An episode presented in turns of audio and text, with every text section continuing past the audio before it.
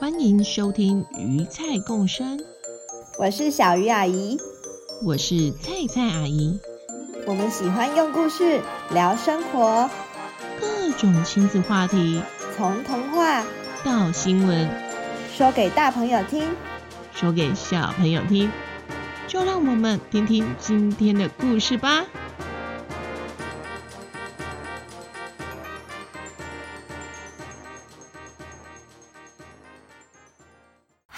小朋友好，欢迎回到鱼菜共生，我是小鱼阿姨。有注意新闻的小朋友可能知道，十月底时，韩国首尔的梨泰院这个地方发生了严重的踩踏事件。狭窄的巷子一下涌入太多人潮，挤压又失去平衡的人群，最后演变成了人踩人。多人被挤压而失去生命的悲剧。接下来就是年底了，各地都会举办很多活动，例如圣诞晚会、跨年、新年灯会等等，这些都是人潮会聚集的地方。相信在接下来的活动中，大家都会特别注意安全方面的规划。今天我们要说的故事，也跟安全有关系哦，一起来听听看吧。鱼菜国小的上课钟声响起，这节是生活课。老师走进教室，向同学们打了声招呼，开始上课。啊，小朋友们早安呐！早安！啊，今天老师想带大家来认识。紧急逃生要注意哪些事情？首先呢，在我们附近有一个叫日本的国家，这个国家呢，它位在板块的交界处，常常会有天然灾害的发生哦。所以呢，不论是他们的公司啊、学校啊、社区啊，都非常重视防灾训练。台湾呢，这几年也非常重视防灾教育。每年九月的时候，学校都会做什么？你们知道吗？我知道，演练。对，地震避难演练。那小朋友，你们还记得地震来的时候保命三步骤是什么吗？我知道。是什么呢？趴下，稳护，稳住。哦，再说一次。趴下，掩护，稳住。没错。那么，老师再来问问。当你离开家里外出到别的地方时，例如去餐厅吃饭、去百货公司买东西，嗯，去才艺教室上课，你会从哪个地方走进去，又会从哪个地方走出来呢？小棉，你要回答看看吗？我不要。老师，老师，他爸爸妈妈牵他走哪里，他就走哪里，他搞不清楚啦。老师，老师，我想回答。哦。小勇，你说说看。我弟弟到哪都不用走路啊，因为他是婴儿，到哪都是坐推车啊。啊！坐推车，坐推车。哦，同学们，同学们，安静，安静。哼，好，老师来继续介绍哦。一般我们都不会特别思考这个问题，反正就从大门走进去。然后怎么进去的，就怎么出来，对吧？这是很直觉，几乎不用思考就会做出的选择。几乎每一个人都会用这样的方法进出。但是呢，当遇到紧急状况，例如火灾、地震的时候，如果大家都急着从同一个出口离开，就很容易发生。像最近韩国的踩踏事件这样的意外哦，所以呢，老师今天就要来带大家认识，除了大门以外的第二出口要怎么找呢？也就是看紧急逃生门的标志。我们用火灾当作例子吧。火灾现场因为充满黑烟，会是一片黑漆漆的，再加上这种灾难现场，电力通常会中断。完全没有光线，所以紧急逃生门的标志要够明显，最好还要会发亮。才会容易让人找得到。而人类的视网膜上的视感细胞对绿色的光最敏感，对红色的光则会有点迟钝。所以你们猜猜，紧急出口的标示会是什么颜色呢？绿色。坐在最后一排的小杰打了个呵欠，觉得眼皮好沉重。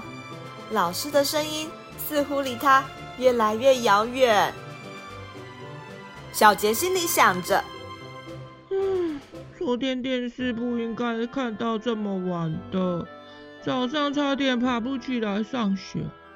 老师现在讲的内容又好无聊哦，什么时候才下课啦？”他的头点着点着，越来越低，越来越低，眼看着就要在课堂上睡着了。迷迷糊糊之中，他看到一个全身绿色的人慢慢的靠近他，而他身边一片黑暗，一个人也没有。他害怕的大喊。不要靠近我！你这个绿色的家伙想对我做什么？太可怕了！嗯，小杰您好，请不要害怕。那个绿家伙走到小杰的面前，小杰吓得跌坐在地上，抬头仔细一瞧，诶，他长得好扁平哦，看起来就像是从图画纸里走出来的绿色线条人耶。而且呢，小杰觉得他好眼熟，到底在哪边看过他呢？啊啊，有了！小杰大喊：“你你你不是我家逃生梯标志上的小小绿人吗？”小绿人似乎很开心被认出自己的真实身份，马上做出了一个跟逃生梯指示灯上一模一样的跑步动作。边说：“小杰您好，在下是皮克托，不好意思打扰了您上课打瞌睡的美好时光。只是您的老师现在正在说明很重要的事情哦。为了怕您错过没听到，在下决定亲自来叫醒您，这样才能让您继续学习逃生知识。如果您想听在下的说明，也是可以的哟。”小绿人。很有礼貌的弯腰鞠躬，说明他出现在这里的原因。这下小杰兴致来了，他心想：“嗯，就算被叫醒了，下课之前我应该还是会再睡觉。不如就让皮特托跟我聊聊天吧。”小杰提出了请求：“皮克托。”老师要说的，我大概都知道了啦。那你可以说说关于你自己的事吗？要听听在下的事吗？在下皮克托，为了配合人类的眼睛细胞构造，被设计成绿色，这样才比较容易被人类注意到哦。出门在外，第一件事就是要找找看在下的标志在什么地方，规划。当万一遇到危险的状况时，要怎么逃生？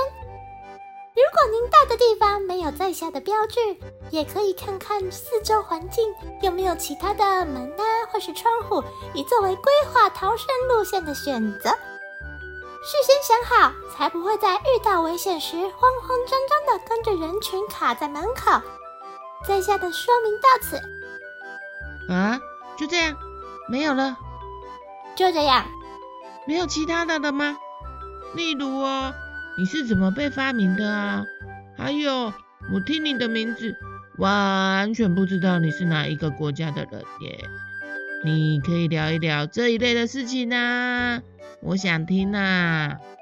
皮克托停顿了一下，开口继续说：“在下诞生在距离今天四十三年前的日本，所以算起来。”在下应该是一位四十三岁的小绿人，在五十年前左右，日本的百货公司接连发生了两场严重的火灾，各造成超过一百个人失去生命。经过调查，原来那个时候的逃生出口没有图案标示，只写了“非常口”几个字。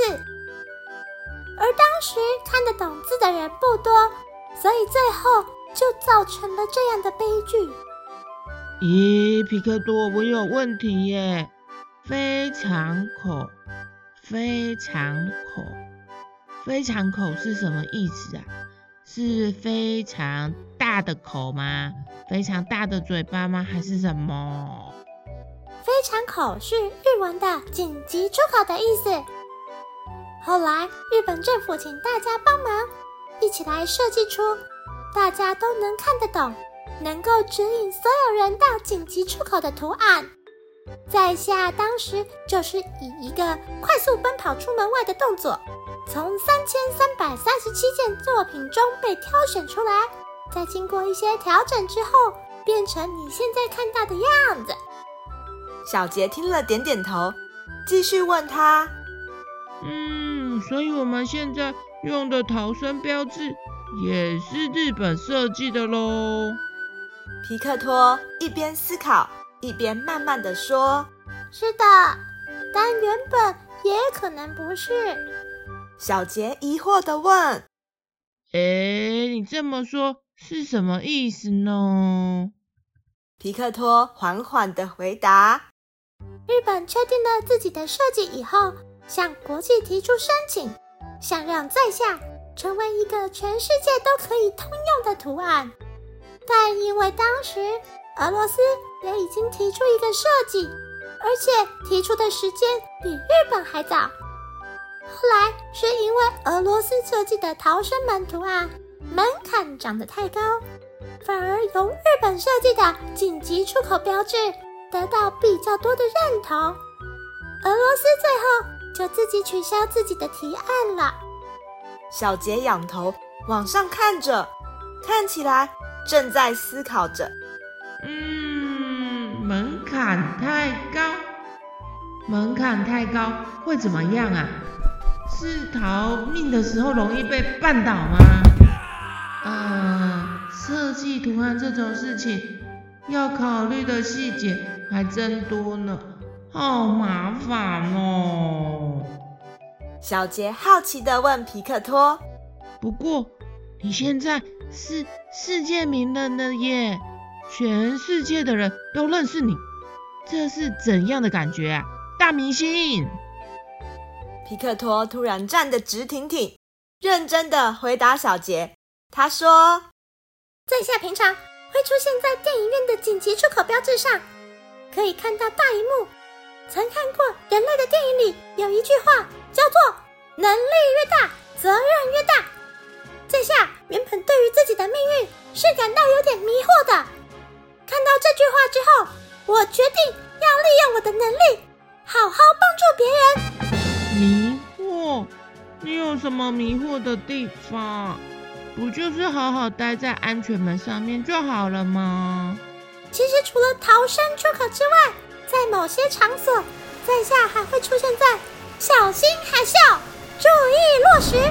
当心滑倒的警告标语上，也就是说，在下总是处在各式各样撞到头、